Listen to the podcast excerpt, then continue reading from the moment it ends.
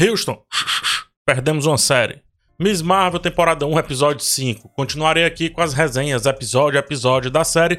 E já deixo o aviso: tem spoilers. Fique por sua conta e risco. Aviso também, eu não gostei, tá?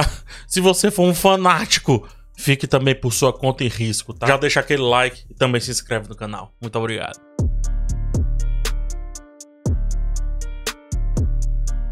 Tem dois episódios acontecendo aqui e primeiro eu vou analisar aquele que não faz o menor sentido ou toma decisões criativas terríveis. Refiro-me ao momento da Kamala no presente. Em um dado momento, os mundos começam a se encontrar.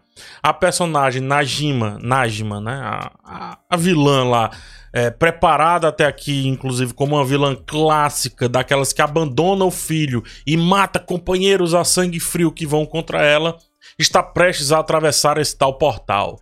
Segundos antes de fazer isso, Kamala a lembra que deixou seu filho para trás. E então ela pode resolver esse problema das realidades que vão se chocar e se destruir. Como que ela pode fazer isso? Não sabemos, só aceita. Najma decide então em milissegundos que é isso aí mesmo. Cansei de ser vilã. Vou dar um help. e aí ela transfere alguma coisa pro Kanran e morre em sacrifício. Ah! Se isso não é um artifício preguiçoso e apressado de roteiro, então eu ganhei a capacidade de ver a realidade na velocidade da luz. Como eu falei sobre o episódio passado, a série perdeu o grafismo, perdeu a elegância estética, a fotografia arrojada, e agora o gato de quem escrevia isso pulou em cima do teclado, bagunçou tudo e apertou a tecla de enviar para o Kevin Feige que não leu porque estava ocupado venerando o deus Waititi. E aí ele liberou para a produção. Kanran agora tem os mesmos poderes de Kamala Khan, enfraquecendo o impacto da personagem principal na sua própria série. Depois de tanto tratar sobre o assunto da menina virando mulher, ao mesmo tempo que virava também heroína, chegou a vez do macho vir ofuscar essa jornada. Mais desastroso ainda, porque a série vinha trabalhando a vilania de um personagem por pelo menos quatro episódios e vai transmitir para outro personagem. Afinal, se o vilão não for o Kanram, também não foi muito bem preparado para isso, convenhamos, será o governo, que faz até sentido quando falamos de uma série sobre os dissabores da imigração, mas perde impacto por isso não ter sido elaborado durante a jornada como um todo. Temos a cena em que a agência descobre lá os poderes da Kamala em um vídeo, a cena do ataque na qual ela é ajudada pelo Kanram e a cena dos sapatos na mesquita. Pronto. Se a coisa se juntar, não dá 5 minutos de tela. Enquanto isso, o clandestino, que vinha sendo explorado desde que a Kamala se descobriu, salvo engano, no segundo episódio, se tornou genérico e agora todos foram mortos, deixando motivações em aberto, discussões pela metade e a missão para que Camrun resolva tudo isso em um episódio se conseguir.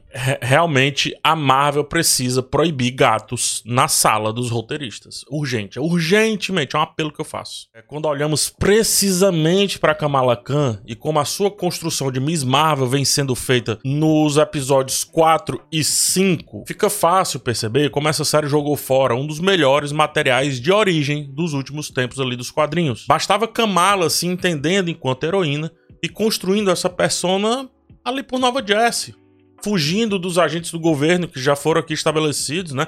Já que provavelmente eles serão os verdadeiros vilões, nos mostrando, quem sabe, as soluções vindas dela mesma sobre o seu uniforme, sobre os seus conceitos de combatentes, sobre a sua própria persona. Mas não. Trazem personagens pequenos que entram e saem pela porta dos fundos. Fazem esses personagens serem mais inteligentes e mais sagazes do que Kamala e a sua construção vai passando por um pedacinho de cada um deles. Isso, infelizmente, reforça estereótipos e preconceitos sobre a mulher, sobre o adolescente e, pior, sobre os imigrantes. Em vez de Kamala achar um jeito de se encaixar naquela sociedade nova, como mostram os quadrinhos, a série aposta que ela é incapaz de fazer isso sem precisar barganhar ajuda o tempo inteiro. Ali acolá, ah vá, mas o tempo inteiro? De novo, personagem principal completamente enfraquecida. Provavelmente vamos agora para o tropo da comunicação inexistente, né? Aquele erro de comunicação. A mãe de Kanran morreu na presença de Kamala, o que pode gerar aquele sentimento de desconfiança do Kanran de que ela matou a sua própria mãe. Coisa que se resolveria com três frases, mas que vai gerar uma disputinha ali. É torcer para nesse momento específico da decisão criativa do próximo episódio, o gato ter ido comer a sua ração. Mas só resta torcer. Vamos então para a parte boa desse quinto episódio. E tem, que é o flashback, né? Flashback misturado com a jornada natural, inclusive das coisas ali, uma vez que a Kamala voltou no tempo, é importante dizer. Ela foi para o passado, mostrando mais um poder aleatório dos braceletes. Que agora a Marvel vai gerar aquele sentimento de Ué, não é só a Kamala voltar? Mas enfim, passemos por cima, né? O paradoxo aqui é tanto o paradoxo da predestinação quanto o paradoxo, no caso, da avó, né? Originalmente é o paradoxo do avô, e aqui, como se trata de personagens femininas, o paradoxo da avó. Sobre o paradoxo da predestinação, que dá para ver lá no Harry Potter e o Prisioneiro de Azkaban, é quando uma pessoa ajuda a si mesma ao voltar ao passado em um momento chave da sua história que teoricamente seria de derrota. Essa volta gera uma linha contínua e um loop temporal que garante então a sua existência. Por isso, faz parte do fluxo natural daquela existência, daquela história, daquela linha uh, multiversal, digamos assim.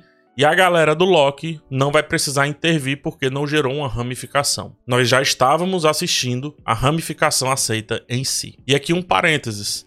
A showrunner de Miss Marvel, a Bisha Kelly, é uma das responsáveis pela série Loki, onde explica todos esses eventos que geram outros eventos e quais eventos que não geram outros eventos.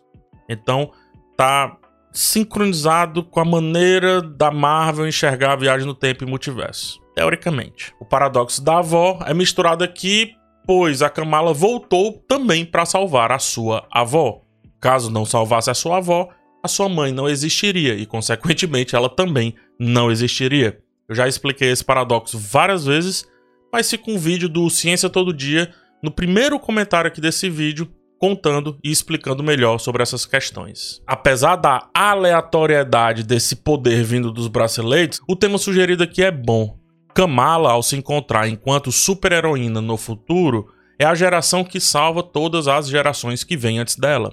Aquele despejo que a gente coloca, né? Ah, essa é a geração do futuro. Sendo a primeira nascida lá nos Estados Unidos, isso passa a ser uma boa alusão de que os filhos de imigrantes, que já são um pouco mais nativos para onde os imigrantes imigraram, ao se descobrirem em sua cultura, ou seja, sua cultura pregressa, mas também aceitarem que estão em uma jornada diferente dos seus ancestrais, pode garantir a boa perpetuidade dessa cultura ainda que misturada nas novas culturas. Kamala vive o seu presente com intensidade e isso a faz se conectar com o passado dos seus a ponto de salvá-los e também se salvar. É aquela questão. Quando você se conecta com aqueles que vieram antes de você, você conhece mais sobre você do que sobre eles. Esse trecho do episódio eu acho que fica ainda melhor, porque traz a questão da repartição, que eu já falei, salvo engano, no vídeo sobre o episódio 2 ao mostrar, mesmo que rapidamente, é, esse momento trágico da história de uma cultura se dividindo em duas, debate como é difícil se ver como um povo só, mesmo estando dentro deste teórico um povo só, né? Eu tiro aqui pelo Brasil. Nordeste é Brasil, Sudeste é Brasil, mas somos diferentes e isso muitas vezes gera rusgas e mal entendidos, vou colocar dessa maneira para não gerar nenhuma outra discussão aqui. é tanto que o Brasil mesmo já teve várias revoltas e crises separatistas. Esse tema ganha boas proporções nesse segmento quando o ator que vive o bisavô de Kamala é um paquistanês que já fez sucesso em Bollywood, a Hollywood indiana no caso, mas que agora não atua mais por lá por conta dessas constantes disputas entre Paquistão e Índia. Fawad Khan praticamente sumiu de Hollywood depois de ter sido um dos jovens atores mais aclamados daquela indústria. E é importante mencionar aqui que as criadoras da personagem, tanto nos quadrinhos quanto aquela que trouxe a personagem para a TV, né, para os streamings, dada a idade de ambas, provavelmente viveram esse momento de fama do Fawad Khan, o que pode soar até como uma homenagem, mas também é uma belíssima alegoria crítica à disputa entre Paquistão e Índia, resvalando em uma série sobre uma filha dos dois lados, praticamente falando, né?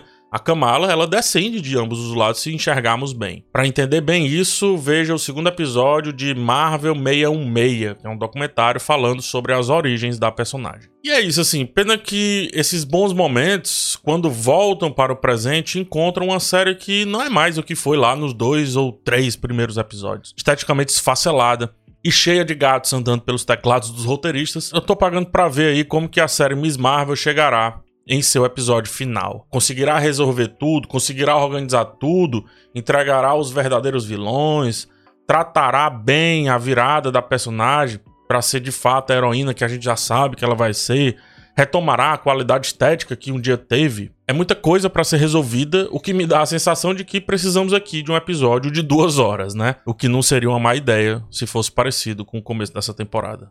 Eu te vejo lá na análise do sexto e último episódio dessa temporada. Até lá, um forte abraço em vocês, até a próxima e tchau.